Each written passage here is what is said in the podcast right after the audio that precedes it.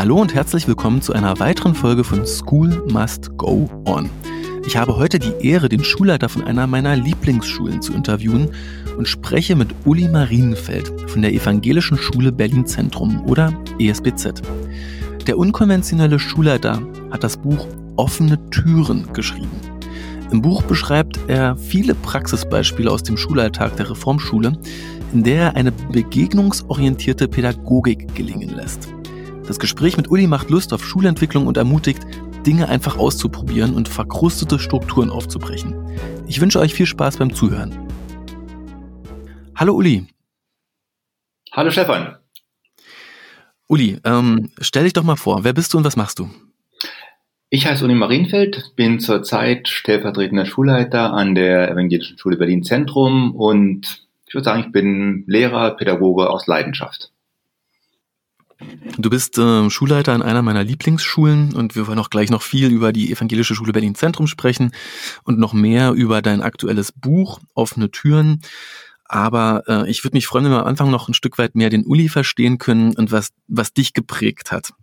Ja, ich glaube, äh, das Stichwort unkonventionell könnte man hier verwenden. Äh, du schreibst in deinem Buch auch ähm, 68er Spätlese. Was meinst du denn mit 68er Spätlese? Ähm, 68er Spätlese war eine, ich würde sagen, ehrenvolle Bezeichnung von Schüler, Schülerinnen ähm, Ende der 80er Jahre in Hessen gewesen. 68er Spätlese meint so, ja, ein bisschen versponnene Leute, die andere Ideen haben, die wissen, dass Schule nicht nur langweilig sein muss und die glauben, dass das System, wie es so ist, durchaus veränderbar ist. In dem Fall das, das Schulsystem. Und das war für mich ein ganz, ganz schönes Kompliment von Abiturienten an einer Schule, wo wir relativ konventionell unterrichtet haben. Aber ich glaube, sie haben gemerkt, dass ich immer versucht habe, den Rahmen, der da war, auszuschöpfen und am besten noch ein bisschen über diesen möglichen Rahmen hinauszugehen und Schule als wirklich schönen Ort zu gestalten, obwohl es manchmal noch Dinge gibt, die nicht so schön sind. Neben dieser Prägung würdest du noch andere Kapitel in, in deiner Vita anführen, wo du sagst, das war grundlegend entscheidend äh, für die Art der Arbeit, die du heute tust? Mm, ich hatte das Glück gehabt, ähm, an verschiedenen Orten zu studieren und ähm, mein pädagogisches Urerlebnis war tatsächlich in den USA gewesen. Das war eine Zeit, wo da ein anderer Präsident war, als der, der jetzt leider noch da ist. Ähm, ich habe da drüben studiert und habe einen Kurs gemacht, der hieß Outdoor Education und weiß noch wie heute, wie der Dozent uns fragt, what do you expect? Und jeder von uns sagt, was er gerne lernen möchte. Und ähm, Dr. Lewis meint dann am Ende, that's very interesting. I hope that we enjoy this time. Und ich, Fantastisch. ich dachte, ich höre nicht richtig, ja. I hope that we enjoy this time. Und ich glaube, das ist mein, mein pädagogisches Credo ähm, seither, ähm, dass Schule was Schönes sein kann, dass Bildung was ist, was wirklich Freude machen kann, ähm, to enjoy this time. Genau. Ich bekomme da äh, ganz toll Gänsehaut, weil ich nach dem Lesen deines Buches ja weiß, wo du in den USA warst, in Cortland im Bundesstaat New York. Und ich war zufällig auch in Cortland. Okay. Ein Jahr als Austauschschüler. Okay. Äh, deswegen liegt mir dieses kleine Kaff auch sehr am Herzen, das Kaff, das sonst kaum jemand kennt, ja. fünf Stunden entfernt von New York City irgendwo in der Pampa. Hast du ähm, aus dieser US-amerikanischen äh, Sicht auf Bildung, nimmst du heute noch viel mit? Schaust du heute noch manchmal in die USA und lässt dich inspirieren? Ähm, generell reise ich wirklich immer sehr, sehr viel. Ähm, war öfters auch im, im, Nahen Osten gewesen und generell schaue ich eigentlich immer, wenn ich Freunde besuche oder wenn ich im Ausland bin, schaue mir dort Schule, Bildungssysteme an und ähm, finde eigentlich fast immer irgendwas, wo ich denke, boah, tolle Idee, gut, was die da machen. Ähm, ich gebe zu, den letzten Mal in den USA habe ich keine Schulen gesehen. Also von daher weiß ich jetzt nichts über neuere Entwicklung, wo ich sagen kann, boah, genau das würde ich jetzt aufgreifen. Hm, was mich ähm, wahrscheinlich am meisten geprägt hat dort war so, dass die Chance auf einer Gesamtschule sein zu dürfen, ja, und diese fürchterliche Segregation, äh, die man in Deutschland betreibt, dort nicht erleben zu müssen. Ähm, wie, wie schaust du auf das Thema Gesamtschule? Das ist vielleicht eine Sache, die für mich, für mich selbstverständlich ist. Also weil für mich Schule einfach immer ein Ort war, wo man ähm, Kinder möglichst viel zusammen unterrichtet und dann einfach ein breites Angebot macht, dass Schüler, Schülerinnen sich einfach ihr Ding suchen können. Und gerade dieses ähm, große Sportangebot an, was an US-amerikanischen Schulen und kanadischen Schulen ganz groß ist, was wir dann versucht haben in Deutschland, wo immer ich war, im Bereich Sport, Theater, Kunst, Musik einfach auszuweiten, ähm, das ist für mich ein Stück dann selbstverständlich geworden. Also ein klassisches Gymnasium, was schlimmstenfalls noch auf Selektion setzt, ähm, ist für mich unvorstellbar. Es ist ein Bildungsunding im Grunde genommen, ähm, wenn man nicht einfach sieht, dass Schule Orte sein können und Orte sein sollen, ich würde sagen sein müssen, ähm, wo Kinder lernen, mit unterschiedlichen Kindern anderer Begabung zusammen zu sein, ihr Ding zu machen und gegenseitig sich zu unterstützen, Schönes zu gestalten und das Beste aus sich gegenseitig herauszuholen. Sprechen wir doch mal über den Ort, den du in den letzten Jahren stark mitgestaltet hast. Als Schulleiter der Evangelischen Schule Berlin Zentrum, der ESPZ, wahrscheinlich eine von Deutschlands bekanntesten Schulen. Und wenn man auf die Abiturnoten schaut, auch eine sehr gute Schule, auf jeden Fall immer über dem Berliner Durchschnitt. Möchtest du uns einmal den Elevator Pitch, den drei Minuten oder 30 Sekunden Pitch äh, der ESPZ geben? Ah, okay, ich weiß nicht, wo ich anfangen kann. Das eine ist vielleicht das, das Markanteste, dass wir die Klassen sieben bis neun auch jahrgangsübergreifend unterrichten. Ich habe es recht spät gemerkt, dass eins dieser unausgesprochenen Dogmen deutschen Bildungssystem diese völlig irrige Auffassung ist, dass alle 14-Jährigen genau gleich weit in Deutsch, Mathematik, Englisch, Geschichte und all den anderen Fächern sind. Ähm, was natürlich Blödsinn ist. Jeder, der Kinder hat, jeder, der irgendwie sonst mit gleichaltrigen Jugendlichen zusammen ist, merkt, wie unterschiedlich die sind, wie unterschiedlich begabt die sind, wie unterschiedlich ihre Interessen sind. Von daher, was wir in der ESPZ machen, ist, wir arbeiten eigentlich, wo immer es geht, mit altersheterogenen Gruppen und sind einfach gewohnt, dass wir Schüler, Schülerinnen da haben, die unterschiedlich alt sind, unterschiedlich begabt sind. Ähm, und das heißt, wir kommen auch gar nicht auf die Idee, Unterricht so nach einem Durchschnittsmuster für den Durchschnittsschüler zu machen, weil wir einfach immer wieder die bereichernde Erfahrung machen, wie toll es ist, ähm, Schüler, Schülerinnen fördern zu können, die besonders begabt sind und auch Schüler, Schülerinnen mitnehmen zu können, die vielleicht in einzelnen ähm, Aspekten des Faches dann irgendwelche Defizite haben, weil die sind gewohnt, sich gegenseitig zu unterstützen und das macht den ganzen Lernprozess viel spannender und viel interessanter für alle. Kannst du für die, die sich das jetzt praktisch noch nicht vorstellen können, einmal beschreiben, wie ihr das genau macht, wenn das in der siebten Klasse losgeht? Genau, wir haben also in der siebten bis neunten Klasse, ähm, also siebter bis neunter Jahrgang, ähm, immer ähm, Drittelschülerinnen, die im neunten Jahrgang sind, Drittel im achten, Drittel im siebten. Und wir haben etliche Fächer, die projektorientiert arbeiten. Das Ding heißt dann auch Projekt, wo man über Biodiversität, über Erinnerungskultur, über Kommunikation Projekte miteinander macht und das, was man so als klassische Hauptfächer fälschlicherweise bezeichnet, Deutsch, Mathe, Englisch ähm, und auch Naturwissenschaften und Natur und Gesellschaft, haben wir ein Format, was wir Lernbüro nennen.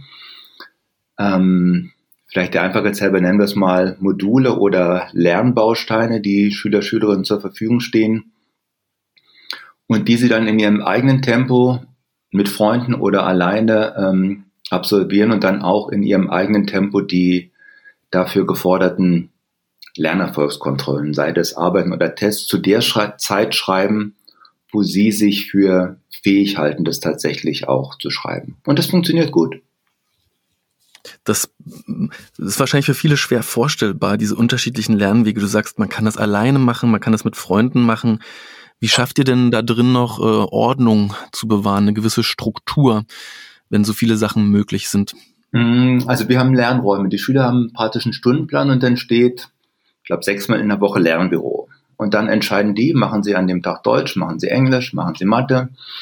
Ähm, sie haben regelmäßig, also mindestens einmal im Quartal, oft aber alle 14 Tage Gespräche mit ihrem Tutor, also sowas wie Klassenlehrer, ähm, und berichten dann darüber, was sie gemacht haben und berichten auch, was sie sich eigentlich in den nächsten zwei, drei Wochen vornehmen. Und die Tutoren haben dann eigentlich auch einen Blick darauf, bei welchen Schüler, Schülerinnen läuft es super gut und dann sind die Gespräche nicht ganz so lang und nicht so intensiv. Und welche Schüler, Schülerinnen brauchen eigentlich ein bisschen mehr Begleitung, wo man dann mal mehr mit ihnen spricht und wenn es notwendig und gewünscht ist, auch die Eltern mit dabei hat, aber vor allem, glaube ich, ist eins, was unsere Schüler, Schülerinnen lernen, dass, dass sie für ihren Lernweg selbst verantwortlich sind. Und ähm, am Anfang sind sicherlich die Ämter da, die dann noch groß unterstützen oder mehr oder weniger unterstützen, aber es geht immer um die Selbstständigkeit der jungen Menschen. Gibt es dann in Jahrgang 7 bis 9 noch klassischen Unterricht, in dem ein Lehrer äh, vor 25 Schülern steht und mit denen Unterricht macht? Da steht immer wieder ähm, ein Lehrer vor 25 Schülern, aber im Sport, ich bin auch Sportlehrer, ähm, war das immer eine Sache, die man irgendwo mit denen macht, aber das sind eben jahrgangsübergreifende Klassen.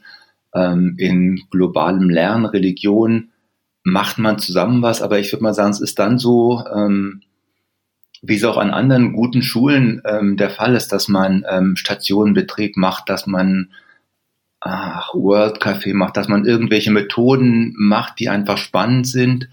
Ähm, also es gibt schon ungefähr so ein Drittel der Stunden in der Woche, wo die Klasse, die jahrgangsübergreifende Klasse als Klasse zusammen ist und wo dann alle an einer Sache was machen. Und an dem Projekttag haben sie halt wirklich ähm, fünf, sechs Stunden hintereinander, wo man an einem Projekt was macht. Zwei Lehrer, 25 Schüler, Schülerinnen. Die gehen dann oft raus, laden sich irgendwelche Experten, Expertinnen ein und beobachten irgendwelche Sachen, konstruieren irgendwelche Sachen, ähm, wo man dann aber wirklich eben auch am Stück gemeinsam was machen kann. Das hat mit preußischem Kasernentum Gott sei Dank wenig zu tun. Wow. Und kannst du etwas zu den Ergebnissen sagen? Ähm, unfassbar gut. Also ähm, Wir machen ähm, eigentlich alle ihren mittleren Schulabschluss und ähm, also wir haben auch durchaus ähm, Schüler, die schwere Biografien haben, teilweise Schüler mit ähm, Schwerpunkt geistige Entwicklung. Ähm, da versucht man, wie weit die eigentlich kommen. Also es ist alles andere so, dass man sagen muss, wir haben eine, eine handverlesene Schülerschaft. Das stimmt nicht. Ähm, sicherlich haben wir einige Schüler, Schülerinnen, die aus sehr bildungsaffinen Familien kommen, ähm, die sehr gerne bei uns sind, aber wir haben auch wirklich etliche Schüler, Schülerinnen, die woanders dann keine Chance hatten oder woanders gesagt haben, nee, also Schule ist nichts für mich und die dann plötzlich merken, dass das Lernen doch Spaß macht. Und wie gesagt, in der Oberstufe und wir haben dann teilweise noch ein sehr klassisches Kurssystem, wobei wir das immer wochenweise mit tollen Formaten wie Projektwochen, Pulsaren unterbrechen. Ähm, kommen wir halt, wie du am Anfang schon gesagt hast, dass auf Abiturergebnisse, die immer deutlich besser als der, der Landesdurchschnitt in Berlin sind.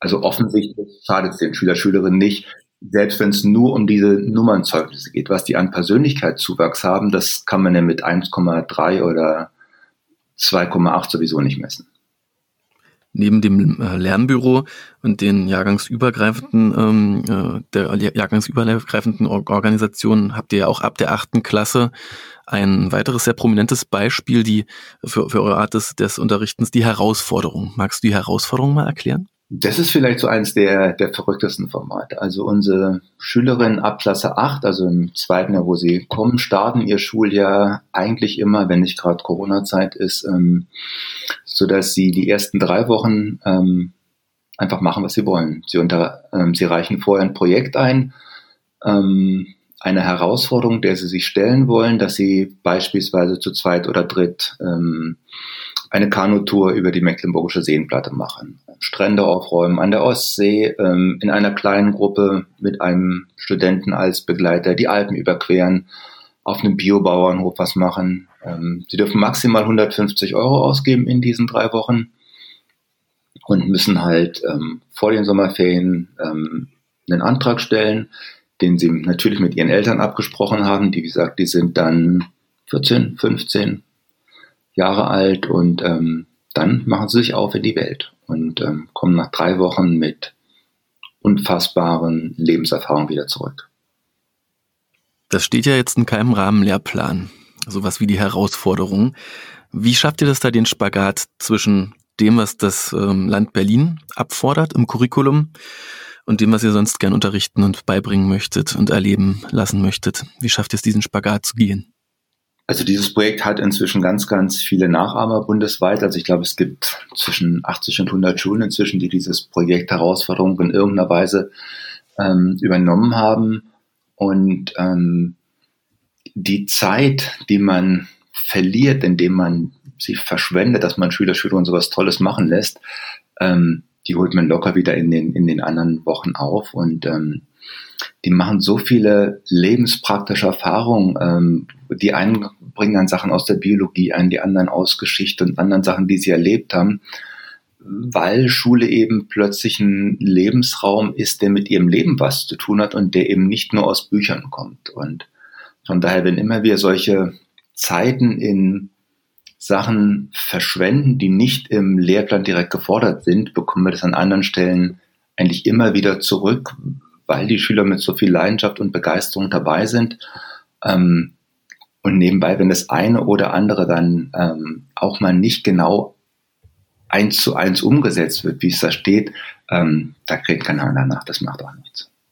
Du hast gesagt, ihr habt viele Nachahmer. Das finde ich ganz toll an äh, eurer Arbeit an der ESBZ, dass ihr anstiftet zum ähm, sich inspirieren lassen, nachmachen, ausprobieren. Und äh, wer Margret Rassfeld kennt, als Speakerin sehr präsent, viele Jahre gewesen, äh, immer Besuchergruppen in die ESBZ auch eingeladen. Das ist ganz starke eure Kultur auch. Und jetzt hast du ein Buch geschrieben, das Buch Offene Türen. Und ich hatte, als ich das gesehen habe, sofort das Gefühl, ach super, Uli äh, skaliert die Möglichkeit, andere anzustiften, es auch auszuprobieren. Du skalierst mit dem Buch die Chance, andere daran teilhaben zu lassen, die vielleicht keine Chance haben, einmal Besuchergruppe bei euch in der Schule zu sein. War das die Motivation, das Buch zu schreiben? Ähm, der Anlass war, dass mich mehrere Journalisten, denen ich Interviews gegeben habe, gesagt, Mensch, du hast so viele tolle Geschichten erzählen, schreib das doch mal auf.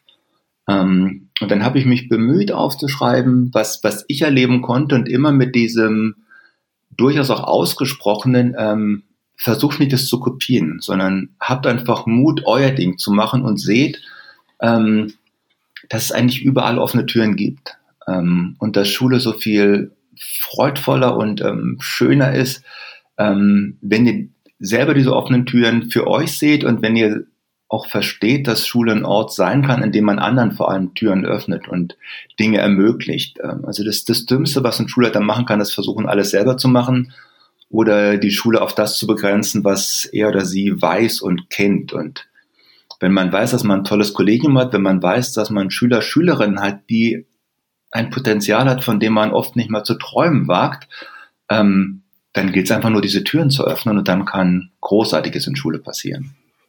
Hm, du beschreibst ja das Bild offene Türen als ähm, ja im Grunde ein Bild deiner Philosophie.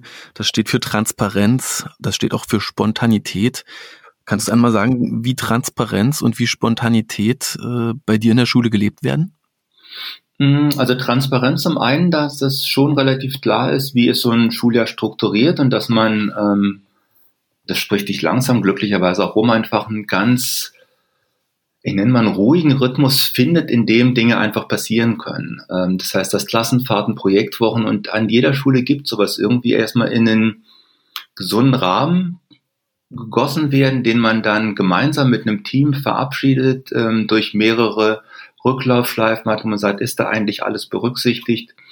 Und dann hat man erstmal einen gewissen Rahmen, der offen ist zum Gestalten. Und wo man weiß, boah, da gibt es mal eine besondere Woche und da gibt es mal eine besondere Woche, ohne dass man die jetzt schon ein ganzes Jahr vorher im Detail geplant haben muss, aber weiß einfach, da kann sowas passieren. Ähm, das heißt, erstmal so Entscheidungsprozesse sind offen, wer entscheidet was ähm, und dass man da einfach viele mit, mit beteiligt. In erster Linie natürlich erstmal Kollegen, Kolleginnen, ähm, dann aber durchaus auch, auch Schüler und Eltern, weil die oft wirklich gute und brillante Ideen haben. Und dann aber auch weiß, ähm, das Leben ist immer wieder voller Überraschung. Und wenn es zwischendurch mal irgendwas Tolles gibt, ähm, dann muss das auch nicht durch 100 Konferenzen, sondern dann spricht man das mit ein Paaren, die das wirklich betrifft, an und dann sagen, ja, doch, haben wir Mut, machen wir einfach mal. Ähm, und das vor allem auch klar ist, es geht dann nie um Perfektion, ähm, sondern man kann durchaus Fehler machen. Ähm, wir können als Schulleitung Fehler machen, Lehrer können Fehler machen, Schüler können Schüler, Schülerinnen können Fehler machen. Ähm, und dann wird nicht gelacht oder wird gesagt, hä, habe ich doch vorher gewusst. Ähm, sondern war ein toller Versuch und beim nächsten Mal machen wir es ein bisschen anders. Das finde ich, äh, das finde ich super interessant in einer äh, Welt, in der viel momentan darüber geredet wird, dass wir beim Digitalpakt zu sehr versucht haben, alles in Konzepte zu gießen, alles vorher festzuzurren, bevor das Geld fließt Siehst du das auch so? Mal wirklich mit Blick auf Digitalpakt, äh, dass wir zu wenig äh, spontan sind, dass wir zu sehr auf Perfektion gesetzt haben, dass wir die Imperfektion nicht umarmen? Ähm, es gibt beides. Es gibt dieses Naive, dass man eine Menge Geräte anschafft, ohne dass man schaut, ob da überhaupt ein Netz an der Schule ist, wo die Sache benutzt werden kann. Also das ist dann einfach Naivität und Dummheit, würde ich sagen. Ähm, und dann gibt's aber auch das, was, was du angesprochen hast, dass man bis ins Detail versucht, alle möglichen Eventualitäten zu klären ähm, und nicht einfach zu sagen, okay, wir geben da erstmal was rein. Ähm, und wenn man ein bisschen ähm, Erfahrung hat, dann weiß man es immer eine Mischung aus, aus Technik, aus Manpower, aus Gelegenheit, aus Skills, die gelernt werden müssen. Und dann macht man erstmal und man, man lernt es beim Machen und erkennt dann, Mensch, ich bräuchte eher noch andere Geräte oder ich bräuchte mehr Gelder für Schulungen oder was auch immer dann irgendwo fehlt, aber das alles ähm, mit theoretischen Plänen bis zum Ende zu haben, das, das ist nicht das Weltbild so wie, wie sich Leben entwickelt, meiner Meinung nach. Ja, ich sage mal auch, Gott sei Dank kriegen ähm, junge Leute, ähm, kleine Kinder und keine 70-Jährigen. Ja, die sind zwar lebenserfahrener, aber irgendwie ist es von der Biologie schon ganz schlau, dass die 20, 30-Jährigen meisten die Kinder kriegen, ja, obwohl die nicht so lebenserfahren sind. Und das klappt seit tausenden Jahren ganz gut in verschiedenen Kulturen. Kannst du mal einen Flop teilen und darüber auch die Fehlerkultur bei euch in der Schule äh, etwas äh, transparenter machen? Ähm, muss mir überlegen, was, was, ob ich irgendwas weiß, was richtig schief gelaufen ist. Hm. Also ich weiß gar keinen ganz, ganz großen Flop. Also ich weiß eine Sache noch von meiner Düsseldorfer Zeit, da hatten wir eine Hightech-Schule und ähm, also da waren wirklich ähm, digitale Tafeln und alles möglich. Und wir haben aber Gott sei Dank immer gesagt, Leute, wenn ihr die Rechner nicht benutzen wollt, lasst sie einfach stehen. Und witzigerweise hat der Informatikunterricht ganz lange mit Papier und Bleistift gearbeitet. Ja, die haben gesagt, also die ganzen Theorien dahinter, da braucht man die Geräte nicht dafür. Ähm, wir haben Gott sei Dank viele Diskussionen, also ob ich zum Beispiel im Spanischunterricht ähm, das spanische Rechtschreibprogramm von Anfang an mitlaufen lassen oder erst die Fehler mit Hand machen lasse. Ähm, wir hatten glücklicherweise zwei Klassen. Ich habe gesagt, die einen lassen machen es mit Rechtschreibprogramm, die anderen nicht. Das heißt, wir haben uns gar nicht auf irgendwas genau festgelegt. Ähm, so einen ganz richtig großen Flop weiß ich leider nicht, wo ich sagen kann, ähm, das ist völlig schief gelaufen. Mhm. Es gibt immer wieder, also ich mache diverse Vertretungspläne, wo ich, wo ich Leute falsch einsetze. Ja. Also ich habe jetzt den Job an der ESPZ mit Vertretungsplan und mindestens einmal in der Woche vergesse ich irgendjemanden. Ja, das ist total peinlich, ähm, aber passiert einfach. Ja, das jetzt, da, da bricht die Welt nicht zusammen, aber für den einen Kollegen, für die eine Klasse ist schon mal wieder doof. Für jemanden, der jetzt so viel Neues ausprobiert, äh, wie ihr an eurer Schule, ich frage mich, da steckt ihr eigentlich oft in so Genehmigungsverfahren mit dem Berliner Senat? Also müsst ihr oft um Erlaubnis fragen, wenn ihr Neues ausprobiert? Hm, ich will nicht sagen, dass wir einen Freibrief haben, aber wir haben zum Beispiel ähm, für solche Projekt-Pulsarwochen in der Oberstufe, ähm, nachdem wir drei oder vier Jahre lang ähm, mindestens drei, vier Besuche pro Jahr hatten, ähm, jetzt die Erlaubnis, dass wir bis zu sechs solche Sonderwochen in der Oberstufe eben, und da geht es um Kultusministerkonferenz, Abitur, wirklich hohe Sachen, ähm, die machen dürfen. Das schaffen wir zum Teil gar nicht, weil die enorm vorbereitungsintensiv sind. Wir haben die Erlaubnis, dass wir die Hälfte unserer Klausuren in der Oberstufe durch mh, sogenannte Klausurersatzleistungen bringen lassen. Das heißt, die Schüler müssen nicht nur eine Klausur schreiben, die können Film drehen, die können ein Theaterstück schreiben, die können Podcast machen, die können Gemälde malen, die können Interviews machen. Ähm, das heißt, der Senat hat sich eigentlich in, insofern abgesichert, dass die das mehrfach geprüft haben, inzwischen sogar ab und an Leute aus anderen Bundesländern mitbringen. Wenn sie zu Besuch kommen, sagen, ja, ich habe da Leute aus Hamburg, kann ich mal mitbringen, um denen zu zeigen, was hier in Berlin geht. Ähm, das heißt, da ist inzwischen Vertrauen gewachsen, auch weil die dann bei Abiturergebnissen und wenn sie eben dann zu Besuchen kommen und ab und an rufen die zwei Tage vorher an und fragen, ob sie kommen können und dann sagen, natürlich könnt ihr kommen, ist kein Problem. Ja, und dann merken sie einfach auch, das sind keine Eintagsfliegen, sondern sie sehen einfach auch, dass das Ganze Früchte trägt. Von daher wird uns eine Menge Vertrauen entgegengebracht. Da ist noch immer eine schulaufsichtliche Kontrolle da. Das ist auch völlig okay so. Ähm, aber sie sind alles andere als kleinkariert. Viele Menschen überlegen ja auch gerade in diesen Tagen, und es wird viel diskutiert, wie kann man denn das System etwas ändern. Und du erzählst jetzt von den Projektwochen in der Oberstufe, eure Pulsare, die ihr eben genehmigt habt lassen äh, vom, vom Senat. Wie kann denn sowas wie die Pulsare nun ins, ins System kommen, ins, ähm, in die Fläche? Hast du da Ideen? Hast du äh, für dich eine Strategie, wie du sagst, so könnten viel mehr Schulen davon profitieren, nicht nur die, die sich unbedingt selbst auf den Weg machen, sondern so kriegt man es auch ein Stück weit systematisch äh, umgesetzt in, äh, in ganz Deutschland?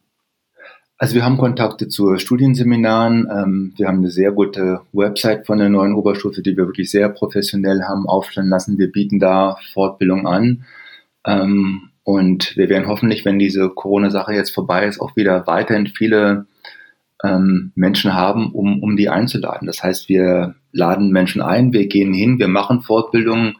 Ähm, ich hoffe, dass mein Buch mit offenen Türen auch ein Stück Beitrag dazu leisten kann, ähm, dass Menschen sich einfach auf den Weg machen, weil der, Punkt ist eben auch, nicht zu warten, bis die perfekte Revolution da ist, sondern ähm, einfach zu gucken, wo kann ich ähm, Schule als einen, als einen guten Ort gestalten? Wo gibt's in, in meinem Umfeld, wo ich mich gerade bewege, was, ähm, wo ich einfach die, die Horizonte ein Stück erweitern kann? Und da gibt's ähm, ganz unterschiedliche Möglichkeiten in den verschiedensten Schulstufen. Ähm, wir versuchen so eine kleine ESBZ-Akademie dann Stück für Stück aufzubauen. Also einfach um das, was wir praktiziert haben, zu sagen, guck mal, wir haben es so gemacht, guck, wie kannst du das bei dir umsetzen. In den USA geht man ja den Weg oder hat man vor vielen Jahren entschieden, man möchte den Weg gehen, dass es ähm, einfach oder einfach hergemacht wird, so etwas wie eine ESBZ zu gründen, eine Charter School zu gründen, also eine staatlich finanzierte Privatschule, die in Konkurrenz zur ähm, standardstaatlichen Schule steht und eben dadurch Impulse setzt und auch ein Stück weit ähm, dem System einen positiven Druck macht, sich weiterzuentwickeln. Ist das ein gangbarer Weg für Deutschland zu sagen, man ermöglicht es, dass viel mehr ESBZs entstehen? Also ich wünsche mir das im Grunde genommen. Die Frage ist, was wird jetzt nach dieser Corona-Krise alles ähm, gelernt? Was, was verändert es die Bildungslandschaft tatsächlich nachhaltig in Deutschland? Und einer der, also mein Traum wäre sowieso, dass Schulaufsicht irgendwie sagt, ähm, wir befähigen einfach Schulen, Dinge zu tun und dann gucken wir und begleiten und evaluieren, was ist dabei tatsächlich rausgekommen. Ähm, dann könnte was ganz anderes passieren, wenn man also nicht immer Schritt für Schritt vorgibt, was muss in Klasse 8 in der dritten Woche gemacht werden, ähm, sondern sagt, okay, da gibt es einen mittleren Schulabschluss, da gibt es ein Abitur und dann gibt es gewisse Dinge, die uns wichtig sind und jetzt macht einfach mal. Und dann gucken wir uns das an und vielleicht prämieren wir das auch noch, ähm, publizieren Best Practice Beispiele, ähm, damit man einfach sieht, boah, so anders könnte es auch gehen. Ich weiß nicht, ob das jemals passiert. Es gibt immer so kleine Ansätze, es gibt immer wieder Studienseminare, wo dann Seminarleiter kommen und wo dann künftige Lehrer, Lehrerinnen in ihrem Referendariat so ein bisschen auf den Geschmack kommen können. Mensch, es muss ja nicht alles bis ins Detail kontrolliert werden, sondern ähm, man kann mit Vertrauen und Mut und Optimismus ähm, einfach auch den Schulen Gestaltungsspielräume eröffnen und die dann nach einer gewissen Zeit ähm, ich sag mal ruhig zur Rechenschaft rufen und sagen, okay, was habt ihr jetzt eigentlich gemacht die letzten drei Jahre? Und dann einfach ähm, kritisch mit denen durchaus gehen, sagen, das ist gelungen, das ist gelungen. Okay, das könnte man vielleicht nächstes Mal anders machen. Wenn man da eben auf die mittlere und obere Ebene schaut, auf Schulaufsicht und auf Kultus, verstehst du, was hinter diesen Kontrollzwängen steht, welche Ängste dahinter stehen, dass man eben dann doch Schulautonomie momentan so beschränkt? Ähm, das eine ist wirklich die, die ganz, ganz große Angst, und das ist tatsächlich eine Angst, dass wenn irgendein Bundesland irgendwas macht, das andere Bundesland plötzlich das Abitur nicht mehr anerkennt ähm, und ähm, dann deshalb die Abiturienten sagen wir, wenn Berlin eben jetzt irgendwo mutig ist, die Berliner Schüler, Schülerinnen plötzlich in Bayern dann nicht mehr ähm, ihr Abitur machen können. Es ist immer noch diese große Angst, dass irgendjemand gegen irgendwas klagt ähm, und irgendein Verwaltungs- oder noch höheres Gericht dann denen praktisch Recht gibt. Ähm, da ist eine Tendenz, die finde ich traurig im Grunde genommen, weil es im Grunde genommen alles auf einen kleinsten gemeinsamen Nenner bringt und der ist oft Langeweile dann, ja. Ja, und auch die Angst gleich vor Klagen und vor Nichtakzeptanz. Ist sowas in der Vergangenheit denn oft passiert oder sind das eigentlich reine Scheinriesen, diese großen Ängste? Man könnte verklagt werden, die Abiturienten hätten keine Chance, ihr, ihr Abi anerkannt zu bekommen. Das sind ja Totalkatastrophen eigentlich. Also, also ich habe jetzt keine wissenschaftlich gesicherten Werte, aber meiner Meinung nach haben die Schulen, die am verängstigten sind, noch mit die meisten Klang und die mutigen Schulen ähm, haben eigentlich relativ wenig Klang. Also ich kann mich bei uns in Düsseldorf, wo ich lange Zeit selbst Schulleiter war, habe ich keine einzige gehabt. Und ich bei uns an der ESBZ glaube ich auch nicht. Ähm, weil die Eltern und die Schüler kennen uns dann einfach, ja. Und mhm. man verklagt nicht die Schule, in der man sich engagiert hat irgendwo. Und ich sage mal, wenn es zu so einer Klage kommt, dann ist eigentlich vorher schon ganz, ganz lange irgendwas schiefgelaufen, ja. ja. Also es ist die, die große Ausnahme, die dann irgendwo ist und ähm, also meine Hoffnung ist einfach, dass die, dass die mutigen Leute, die mit Vertrauen gestalten und nicht aus einer Ängstlichkeit heraus immer alles klein halten, Stück um Stück wirklich an, an Terrain gewinnen ähm, und man sieht, dass man mit so einer, ich nenne es mal einer positiven Grundhaltung, einer vertrauensvollen Grundhaltung ähm, Jugendlichen so viel mehr Türen öffnen kann und einfach so viel mehr Lebensperspektiven eröffnet.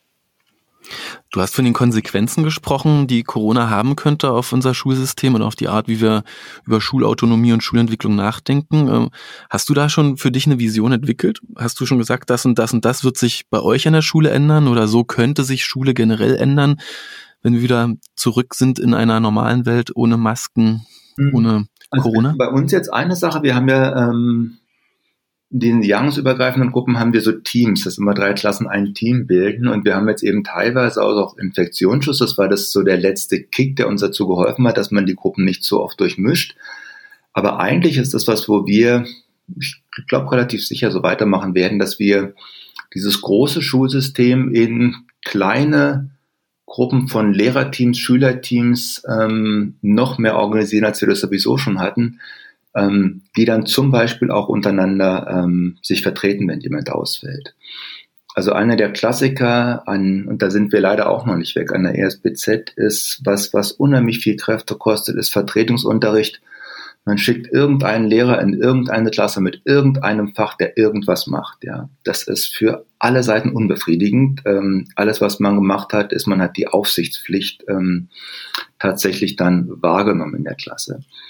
Es gibt Grundschulen, die schon seit etlichen Jahren damit arbeiten, dass sie solche Teams haben. Und ähm, da wird der Schulleitung dann noch gemeldet, welcher Lehrer krank ist und man kriegt eine Übersicht, wer wie viel Vertretungsstunden gemacht hat. Aber im Grunde genommen organisieren die, die Teams sich an solchen Stellen dann selbst. Ähm, und nur wenn es wirklich extrem hohe Krankheits... Ähm, Zahlen gibt, dann muss jemand aus einem anderen Team mal da einspringen. Also ich glaube, das ist eines der Sachen, wo wir auch merken, weil dann, dann kann man sich untereinander absprechen. Man hat Beziehungen zu den Kindern und ähm, also Extremfall sagen wir, ist ganz schlimm, eine Oberstufe, 200 Schüler, 150 Lehrer, ähm, da kennt man sich nur noch als Nummer. Ja, da, da kann kaum sowas wie Beziehung aufkommen. Man kann einfach dann nur noch irgendwie Stoff vermitteln und das ist so eine der primitivsten Form von Schule meiner Meinung nach. Ja, mhm. wenn es kein gemeinsames Gestalten mehr ist und ähm, das ist eine der Sachen, wo wir einfach da sind und das andere ist eine hoffentlich auch sinnvolle Ausnutzung von ähm, digitalen Medien. Also wir haben festgestellt, es gibt manche Meetings, die kann man super gut über Zoom machen, sei es mit Schülern und sei es mit Kollegen. Und bei anderen sagt man, nee, wir müssen uns jetzt aber wirklich sehen. Und okay, zurzeit geht's jetzt wieder nicht. Ähm, aber ich glaube, wir haben uns schon auch vorgenommen, dass wir ähm, manche Sachen durchaus ähm, digital machen wollen, auch sowohl was das Konferenzgeschehen ähm, im Kollegium angeht und, und Treffen miteinander, weil du kannst kolossal viel Zeit sparen, wenn nicht jeder überall hinkommen muss, sondern man sich dann eben von irgendwo einloggen kann und man kurz Sachen besprechen kann. Und andere Treffen gibt's aber, ey, da musst du einen Kaffee trinken miteinander und du musst dich sehen und ähm, musst kurz gemeinsam rausgehen können. Und das geht auf beiden Ebenen so, also was Lehrer-Lehrer angeht und auch was Lehrer-Schüler angeht. Du hast ja schon etwas erzählt von äh, der Demografie eurer Schüler, dem, dem bunten Mix der Herkünfte. Die ähm, Sache ist ja, dass ihr eigentlich immer überbucht seid. Die Wartelisten sind lang und Berlin könnte auch noch fünf weitere evangelische Schulen Berlin-Zentrum ESBZs haben, nicht wahr? Ja, auf jeden Fall. Und das mm, ist auch eins der Dinge, wo ich hoffe, dass wir irgendwann so mutig sind und sagen, wir ähm, duplizieren uns, ähm, machen eine Filiale auf und ein Drittel von uns geht raus, nimmt neue Leute mit dazu und wir machen das nochmal. Ich kann es nicht versprechen, aber ich würde es sehr gern machen. Wenn man, wenn man das machen würde, dann hätte man ja den Vorteil, dass ihr schon einmal durch alle Zulassungsverfahren durch seid. Ihr seid anerkannt. Wenn ich jetzt äh, sage, ich möchte die ESBZ neu gründen oder nach ESBZ Vorbild neu gründen, wie funktioniert so eine Schulneugründung? Was muss ich da alles haben? Ich muss alle möglichen, also ich muss Gebäude, ich muss Lehrpläne, ich muss Personal nachweisen und muss ein pädagogisches Konzept haben. Und ich weiß, wir durften auch am Anfang in unserer Oberstufe, ähm, mussten wir zuerst eine ganz klassische Oberstufe machen, obwohl wir dann in der Sekundarstufe 1, also bis zur 10. Klasse schon erfolgreiche Formschule waren. Und erst nachdem wir gezeigt haben, dass wir es klassisch können, dann durften wir dieses Reformmäßige. Ähm, es kann sein, dass wenn man sich jetzt auf uns beruft, dass der Senat sagt, ja, okay, gut, ähm, dann zeigen Sie mal, wie Sie das machen, dass Sie da ein bisschen schneller sind. Aber das kann man vorher nie wissen. Man muss einfach mal probieren. Das bedeutet eben auch, man muss ein Jahrzehnt einplanen, wenn man gründet, oder?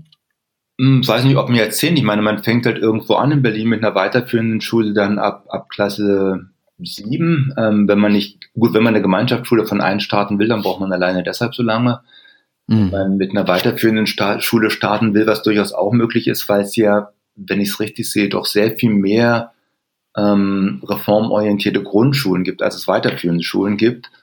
Ähm, und meistens ist es dann aber auch sogar so, dass es erst in der Oberstufe dann ein bisschen krasser hier mal ins ähm, preußische Kasernentum verendet, ja, dass man wirklich nur noch ähm, Punkte, Kurse und Zählen macht, weil es angeblich dann nicht anders geht. Aber da hat eben gerade die neue Oberstufe an der ESBZ gezeigt, doch ähm, gerade wenn Schüler wirklich zehn Jahre lang durch Reformschulen gegangen sind, dann gibt es überhaupt keinen Grund, warum man sie in den letzten beiden Schuljahren dann nur durch so ein Kurssystem laufen lassen muss. Ja, wenn, wenn die Selbstständigkeit gelernt haben, wenn die fächerübergreifend, Fächer verbinden, projektorientiert gelernt haben zu arbeiten, ja Mensch, dann können sie es doch danach erst recht.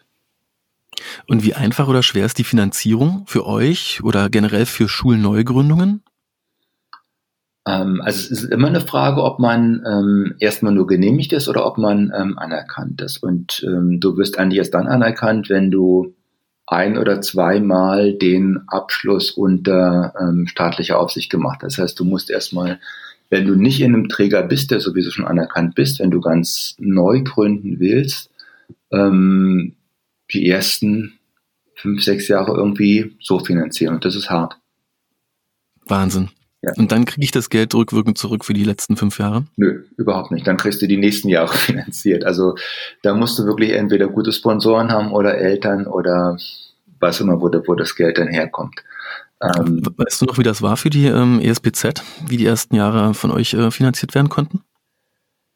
Nee, das war vor meiner Zeit. Ähm, Wobei, sag mal, die, ich glaube, also bei uns wäre es jetzt so, die evangelische Schulstiftung, die hat ja paar 30 Schulen in Berlin und Brandenburg. Und ich glaube, wenn wir eine neue Schule gründen, ähm, dann ist der Träger ja schon praktisch anerkannt. Also für uns oder eben auch für jede andere, ähm, weiß ich, wenn es Montessori-Schulen gibt und man hat schon einen Träger, der, der anerkannt ist. Also ein Träger, der anerkannt ist, kann glaube, da bin ich mir jetzt relativ sicher, hm. durchaus auch eine weitere Schule gründen. Schwierig ist nur, wenn man eben praktisch mit einem neuen Trägerverein dann haltet. Jetzt steckt ja in eurem Namen Evangelische Schule Berlin Zentrum evangelisch. Welche Rolle spielt denn Religion im Schulalltag? Ähm, also es ist eher dieses Untermotto dann, ähm, mutig, protestantisch, weltoffen. Ähm, also es hat definitiv nichts mit ähm, kirchlicher Enge und Gängelung und Mittelalter zu tun. Ähm, ich habe jetzt wirklich einen Religionsleistungskurs und den liebe ich und ähm, ich kann das ruhig auch hier sagen. Ähm, die sind zum Teil ähm, religiös überhaupt nicht sozialisiert, die haben sehr wenig Grundvoraussetzungen und es ist ein absolut toller, starker Leistungskurs, weil die die richtigen Fragen stellen, weil die neugierig sind. Ähm, und die werden in evangelischer Religion ähm, 2022 ein brillantes Abitur machen, da bin ich mir ganz, ganz sicher. Und Stark. generell, ähm, wir haben da eine, eine Kirche hinter uns, auch gerade eine Stiftung, die ja protestantisch mutig weltoffen. Also ähm, das Individuum stärken ähm, in dem verantwortlichen Gestalten unserer Welt. Darum geht's eigentlich. Und gibt es so etwas wie Gottesdienst, Morgenandacht oder ähnliches bei euch an der Schule?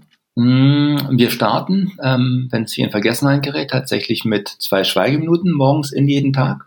Das finde ich ein sehr schöne, ob du dann meditierst, ob du einfach still bist, ob du betest, das ist einfach ganz also man merkt einfach, es geht nicht nur einfach um machen, machen, machen. Ähm, ansonsten haben wir ähm, zu den, also zu Weihnachten jetzt, zu Ostern, ähm, in diesem Fall digital, sonst ähm, Schulandachten ähm, von Schülern für Schüler mitgestaltet, teilweise in Kombination mit den Kirchen, manchmal in der Schule, manchmal in Kirchen, diesem Jahr alles digital. Ähm, und es sind oft aber die einzigen religiösen Veranstaltungen, die unsere Schüler, Schülerinnen haben. Und ähm, genau, und ansonsten gibt's Religionsunterricht, der sich an dem sehr offenen Lehrplan der evangelischen Kirche orientiert. Fantastisch. Uli, wir hatten, äh, finde ich, hier jede Menge Inspirationsspitzen.